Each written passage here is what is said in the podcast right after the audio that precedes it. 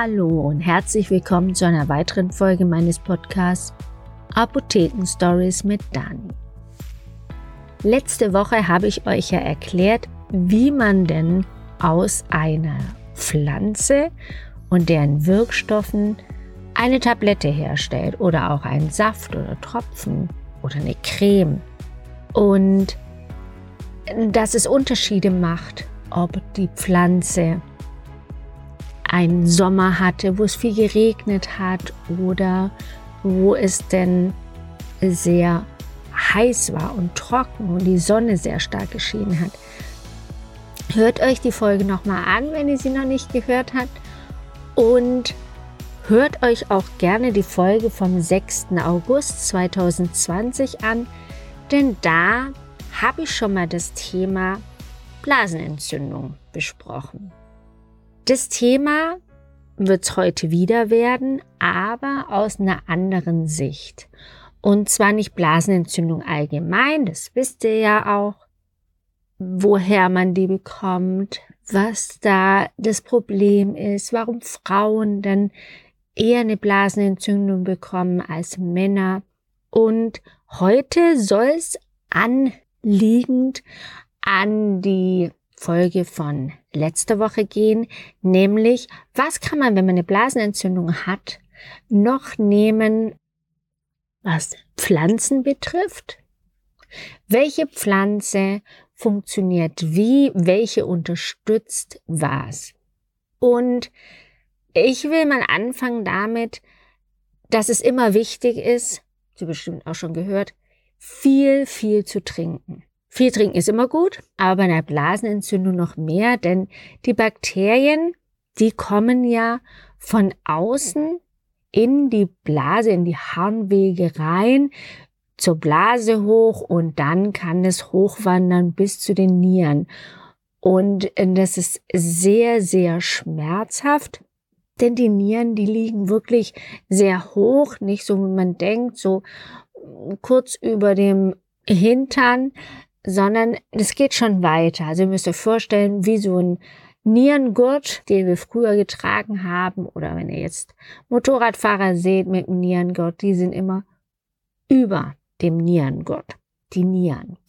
Deswegen, die Bakterien brauchen eine Zeit, bis sie da oben sind, aber es ist ganz, ganz wichtig, wenn die Bakterien in eurem Körper sind, sie wieder rauszuwaschen. Und das macht man mit besonderen Pflanzen, die sogenannten harntreibenden Pflanzen. Die haben einen Wirkstoff drin, der dafür sorgt, dass das Ganze durchgespült wird und die Bakterien ganz, ganz schnell wieder rauskommen. Man muss natürlich sehr oft aufs Klo, ist ja klar, aber unterstützend bringt es wirklich sehr viel. Ihr könnt auch zusätzlich auf Instagram auch nochmal nachschauen. Da habe ich das schön bildlich dargestellt und so ein bisschen gegliedert. Und diese handreibenden Pflanzen sind zum Beispiel Brennnessel oder Birke. Dann ähm, gibt es auch nochmal Schachtelhalm. Der hat es auch, dieses handreibende. Und eine Pflanze hat es auch noch, und zwar die Goldrute. Wenn ihr da irgendwas, eine Teesorte findet, die das enthält, könnt ihr das gerne trinken, dass es schön durchgewaschen wird, die Bakterien schnell den Ausgang finden und euch nicht mehr belasten. Und man macht es so kurmäßig, so zwei, drei Tassen am Tag und für so ein, zwei, drei Wochen nicht länger, weil das einfach auch die Nieren belastet und das ist nicht gut. Das geht für alle Sorten von Tees, die eine Indikation haben, Erkältung oder was auch immer. Die nimmt man nicht wie ein Schwarztee oder ein Grüntee sein Leben lang, sondern die werden wirklich nur ganz punktuell eingesetzt für die verschiedenen Indikationen und dann auch wirklich nur für deren Dauer. Und diese handreibenden Tees sind wirklich super und die empfehle ich auch immer zusätzlich zu nehmen. Wenn man keinen Tee mag, dann tut es auch Wasser. aber der Tee, der unterstützt es nochmal stärker. Die harntreibenden Pflanzen haben wir nebenbei auch noch die Pflanzen, die das Ganze unterstützen, entzündungshemmend sind oder sogar antibakteriell. Und da gibt es zum Beispiel Beerentraubenblätter. Die Beerentraubenblätter, die machen es so, dass sie die Bakterien in sich zerstören. Und deswegen, früher hat man gedacht, dass es ganz wichtig ist, dass man einen bestimmten pH-Wert hat, nämlich einen basischen pH. Habe ich aber jetzt bei der Recherche gelesen, dass es gar nicht mehr so erforderlich ist, da den Bakterien das dann egal ist, ob das jetzt basisch oder sauer ist. Die Beerentrauben oder der Wirkstoff, das Abutin, wirkt in der Zelle und das ist egal, ob es sauer oder basisch ist. Früher dachte man das, aber das ist mittlerweile hinfällig. Also das kann man auch nehmen. Das wird bei uns auch noch ähm, sehr gerne gekauft. Das sind zum Beispiel in Tablettenform, kann man die zu sich nehmen. Und es wirkt wirklich tötend auf die Bakterien. Bakteriozid nennt man das.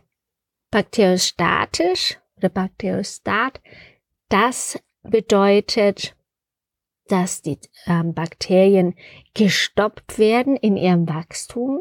Aber Bakterizid, das ist wirklich das Abtöten der Bakterien. Das ist der Unterschied. Und Bärentraubenblätter und der Wirkstoff, die wirken Bakterizid. Entzündungshemmend ist zum Beispiel auch das Tausendgüldenkraut. Das kann man noch nehmen und desinfizierend. Als Antibiotikum nimmt man auch gerne in Kombination die äh, Meerrettichwurzel oder auch die Kapuzinerkresse. Da weiß man, dass die in Kombination wirklich eine sehr, sehr starke antibiotische Wirkung haben. Die ist auch sehr schnell erreicht. Da gibt es Studien zu. Allerdings muss man die sehr hoch dosiert nehmen. Und da schauen mich die Leute immer ganz entsetzt an, dass sie jetzt 20 Tabletten am Tag nehmen müssen. Leider geht es nicht anders. Man nimmt viermal täglich fünf Tabletten, es wären 20 Stück. Dann reicht so eine 50er Packung zweieinhalb Tage. Aber sie ist so stark, diese Wirkung, dass das auch meistens ausreicht, um die Bakterien zu töten. Und ich empfehle euch das auch, wenn ihr das wirklich oft habt und immer wieder ein Antibiotikum nehmen müsst, dass ihr dann das auch mal damit versucht. Natürlich so schnell wie möglich, nicht ein, zwei Tage warten, weil dann sind die Bakterien schon wieder ein Stück weiter in Richtung Niere. Und wer schon mal so eine Blasenentzündung hatte, der weiß, wie schmerzhaft das ist. Und je höher das geht, Nierenbecken, Nierenentzündung, da ist wirklich sehr, sehr, sehr schmerzhaft. Wenn ihr Antibiotikum nehmt oder bekommt und es wirkt nicht richtig, dann kann es daran liegen, dass das Antibiotikum nicht richtig an Ort und Stelle gekommen ist, wirklich an das Bakterium hingelangt ist. Denn ihr müsst euch vorstellen, wenn etwas entzündet ist, ein Gewebe entzündet ist, dann bildet sich so ein Schleim. Es ist ja auch, wenn ihr euch ritzt, eine Hand, eine Haut, dann ähm, gibt es erst so einen Schmodder, also es blutet und dann gibt es so einen Schmodderschleim und dann bildet sich die Kruste. Und in diesem Schleim können sich die Bakterien super gut vermehren. Die fühlen sich da pudelwohl, wie auch in dem Schleim vom Husten. Da fühlen sich die Bakterien auch wohl. Deswegen muss man auch aufpassen, dass man nach einer Woche diesen Schleim wirklich wegbekommt, der ja erstmal nur durch Viren verursacht wird, weil sich in diesem feuchten Milieu diese Keime wohlfühlen. Und auch hier muss man aufpassen, man muss diesen Schleim durchdringen als Antibiotikum und manchmal funktioniert es einfach nicht so gut, dass die Schleimschicht so stark und so groß und dick, dass da das Antibiotikum nicht durch kann, um zu den Bakterien zu gelangen, die es ja dann nachher töten soll. Und deswegen kann man einen Stoff zusätzlich anwenden, der diesen Schleim zumindest mal durchlöchert, dass das Antibiotikum da durchgehen kann. Und das ist der Wirkstoff von der Birke, von den Birkenblättern. Deswegen so ein Birkenblättertee oder ein Tee, wo Birkenblätter drin sind, ist optimal, um dieses Ganze durchlässiger zu machen, durchlässiger, dass die Bakterien ähm, gefunden werden können von dem Antibiotikum, egal ob pflanzliches Antibiotikum oder ein chemisches Antibiotikum, das muss da durch und zu den Bakterien, damit es es abtöten kann. Oder zumindest das Wachstum minimieren oder zu Ende bringen, auf Null setzen kann. Und das merkt ihr, wenn ihr immer wieder eine, also ihr habt einen Harnwegsinfekt, dann ist es mit einer Antibiotikumgabe oder mit mehreren Antibiotikumgaben, je nachdem, was für ein Wirkstoff ihr bekommt, weg, tritt aber nach drei, vier, fünf Wochen wieder auf, dann kann es daran liegen, dass es nicht richtig auskuriert ist. Man ähm, denkt, alles gut, aber es hat ein, zwei, drei Bakterien überlebt, weil man nicht richtig durch diese Schicht durchgekommen ist. Habt es immer im Hinterkopf, dass das auch noch mal ein Problem sein könnte. Und das war für mich auch jetzt von der Recherche her für diesen Podcast sehr interessant. Das wusste ich nämlich auch nicht, dass das ein großes Problem sein kann, diese Bakterien zu finden, wenn die Schleimschicht da ist. Auch wieder was gelernt für mich immer wieder was Neues dazu und das gebe ich euch gerne weiter, denn ihr sollt ja auch wissen, wie funktioniert das Ganze, was passiert mit meinem Körper, was kann ich noch zusätzlich tun, dass es schnell vorbeigeht, Blasenentzündung zum Beispiel, oder auch, wie werde ich erst gar nicht krank. Das ist ja eigentlich das wichtigere Thema. Aber wenn ihr eine Blasenentzündung habt, dann helfen euch diese Pflanzen, die ich euch jetzt gerade gesagt habe, ganz wunderbar. Zusätzlich natürlich. Alleine ist die Kraft von diesem antibiotischen Pflanzen, Meerrettichwurzel und Kapuzinerkresse optimal wirklich vergleichbar mit einem chemischen Antibiotikum, vor allem für diejenigen, die ein chemisches Antibiotikum immer wieder nehmen müssen. Auch mal ratsam, sowas zu nehmen, weil ihr kennt ja eure Symptome schon sehr, sehr früh.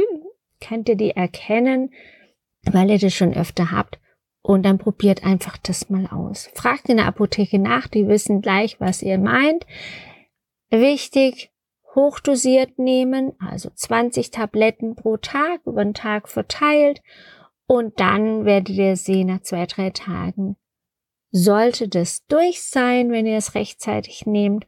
Und ansonsten unterstützend harntreibende Pflanzen nehmen oder auch Bakterizid, wie neben diesem Mönchpfeffer und dem äh, Kapuzinerkresse auch noch die Bärentraubenblätter und das andere einfach entzündungshemmend und wenn ihr sehr, sehr starke Schmerzen habt, dann könnt ihr auch mal eine Ibuprofen nehmen. Aber ansonsten sind die in Kombination total super. Eine Kombination will ich euch nicht vorenthalten. Die weiß auch jeder Apotheker, was gemeint ist. Und zwar ist da drin Rosmarin, 1000 Güldenkraut und Magikraut. Magikraut ist Liebstöckel. Das schmeckt nur so, das ist so ein starkes Suppengewürz. Das schmeckt sehr stark nach Maggi, deswegen hat es da seinen Kosenamen Magikraut. Aber die drei in Verbindung haben auch alle Eigenschaften, die ich euch jetzt gerade gesagt habe. Entzündungshemmend, harntreibend und schmerzlindernd. Und auch, dass sich das Bakterium gar nicht erst anhaften kann. Perfekt. Fragt in der Apotheke nach. Fragt mich gerne, wenn ihr noch Fragen habt. Ruft mich an, Live-Chat oder auch über Instagram. Lest euch nochmal den Instagram-Post durch und hört euch noch den Podcast an. Da geht es nämlich auch noch um die Hygiene, wie man das Ganze vermeiden kann. Weil es sind zu fast 100 Prozent Kolibakterien, also Bakterien, die das Ganze verursachen, keine Viren und die Hygiene ist auch ein sehr, sehr, sehr, sehr starkes Phänomen. Da kann man wirklich auch sehr stark Einfluss nehmen, wenn man das nämlich richtig macht. Hört euch das Ganze nochmal an, aber wenn ihr Fragen habt, meldet euch gerne. Nächste Woche geht es um eine andere Indikation, auch wieder über Pflanzen. Was kann man bei der anderen nächsten Indikation denn auch zusätzlich an Pflanzen, Tee oder Tabletten einnehmen? Ich freue mich schon drauf und freue mich, wenn ihr wieder dabei seid. Jetzt wünsche ich euch erstmal einen schönen Tag, eine schöne Woche. Bis zum nächsten Mal. Danke fürs Zuhören. Tschüss!